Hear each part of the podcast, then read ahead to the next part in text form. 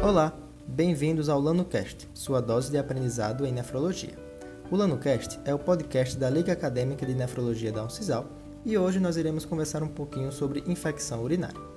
A infecção do trato urinário, também chamada de ITO, pode ser definida como a presença de um microorganismo patogênico na urina e, consequentemente, nas estruturas que compõem o aparelho urinário, como uretra, bexiga, rim ou próstata.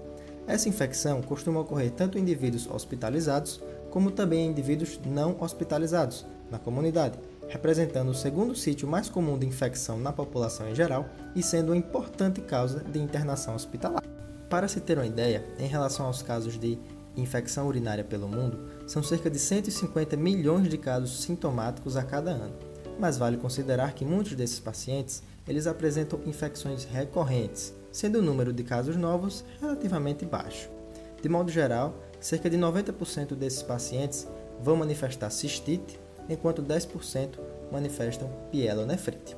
No Brasil, essas infecções são consideradas as mais comuns das infecções bacterianas, responsáveis por 80 em cada mil consultas clínicas.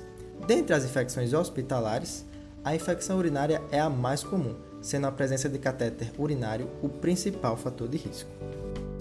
Em relação à causa da infecção, na maior parte das vezes será uma causa bacteriana, podendo também ser causada por fungos. Quando adquirida na comunidade, a infecção urinária geralmente é causada pela bactéria chamada Escherichia coli. Quando adquirida no ambiente hospitalar, esses agentes etiológicos serão muito diversificados, predominando enterobactérias, embora a Escherichia coli também seja uma das mais frequentes. Há alguns fatores de risco que nós podemos destacar nesse cenário como por exemplo ser do sexo feminino, a menopausa, higienização íntima inadequada antes e após o ato sexual, possuir cálculo renal, alterações prostáticas e um histórico de procedimentos urológicos, em especial aqui o uso recente de sonda vesical. Há alguns outros fatores que se associam a uma maior probabilidade de ter complicações durante a doença, como ser uma mulher em gestação e se tratar de um paciente diabético. Em relação à classificação das infecções urinárias, temos diversos critérios a serem usados. Quanto ao sítio anatômico, pode ser uma infecção do trato urinário baixo, uma cistite, ou do trato urinário alto, uma pielonefrite. Em relação à origem do patógeno, nós podemos estar falando de uma infecção urinária comunitária ou hospitalar. Podemos dizer ainda que uma infecção urinária complicada, quando ela tem repercussões sistêmicas e geralmente isso se associa a pacientes com condições né, que dificultem o tratamento, como anormalidades urológicas, por exemplo, uma obstrução por um cálculo, por exemplo, ou doenças sistêmicas, como diabetes, imunossupressão e doença renal crônica. Podemos dizer ainda que uma infecção urinária é associada a catéter quando ela ocorre em um paciente em uso de cateterismo do trato urinário ou que tenha feito uso de catéter nas últimas 48 horas. Podemos dizer também que uma infecção urinária é recorrente quando ela ocorre pelo menos três vezes por ano ou duas vezes nos últimos seis meses. Na cistite, geralmente eu vou ter dor a urinar, chamada de disúria, urgência para urinar, um aumento da frequência no desejo de urinar e dor na parte inferior do abdômen. A febre geralmente não está presente.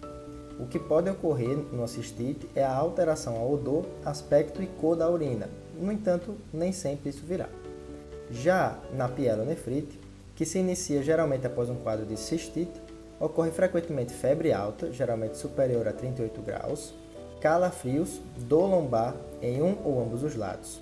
Vale lembrar que febre, calafrio e dor lombar formam uma tríade clássica de sintomas característicos de pielonefrite, estando presente na maioria dos casos. Em relação à sintomatologia, nós teremos sintomas distintos na cistite, que é uma infecção na bexiga, e na pielonefrite, que é a infecção na pelve renal. Em relação ao diagnóstico, vale ressaltar que no caso da cistite, geralmente nós vamos precisar de um exame de rotina de urina, urocultura e antibiograma. Mesmo que o tratamento seja iniciado antes dos resultados do exame, o médico vai poder confirmar ou modificar sua decisão inicial com o respaldo adequado.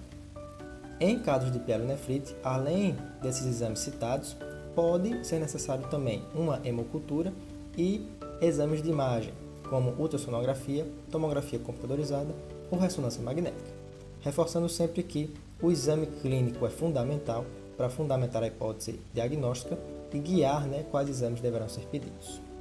Em relação ao tratamento, normalmente será feito uso de antibióticos, como ciprofloxacino ou fosfomicina, para eliminar bactérias como a Escherichia coli, por exemplo, que estariam causando essa infecção. Vale lembrar que o tratamento das infecções urinárias é simples e rápido. No entanto, se essa doença não for tratada, isso pode evoluir para uma pielonefrite, que é mais grave, podendo causar uma, um quadro de sepse, né, que é uma inflamação generalizada, podendo causar abscesso renal, insuficiência renal e, se nós estivermos falando de uma bactéria mais resistente e em pacientes com imunidade mais debilitada, como diabéticos idosos e até mesmo os imunossuprimidos, né, principalmente, isso pode levar a morte. Por sorte, nós temos algumas medidas preventivas contra possíveis infecções urinárias. Por exemplo, tomar bastante água, tá certo? Aqui não conta refrigerante, não conta suco, não, é tomar bastante água. Quanto de água? Uma faixa entre 35 a 50 ml por quilo de peso já é uma faixa boa. Se você tem 70 quilos, 2 litros e meio de água por dia, por exemplo, é uma quantidade muito boa. Não demore para urinar caso você tenha vontade. Urine e faça a higiene adequadamente após o ato sexual. Lave suas mãos antes e após urinar ou evacuar e não tome medicamentos por conta própria, tá certo? Sempre procure um médico caso sinta algum desses sintomas. Em gestantes é importante redobrar o cuidado, porque faz parte de um grupo de risco para maiores complicações durante a doença. Nos idosos, cuidado também porque esses sintomas podem vir acompanhados de sonolência, alterações de nível de consciência, inapetência e queda do estado geral. Com isso, encerramos aqui mais um NanoCast Obrigado pela atenção e até a próxima.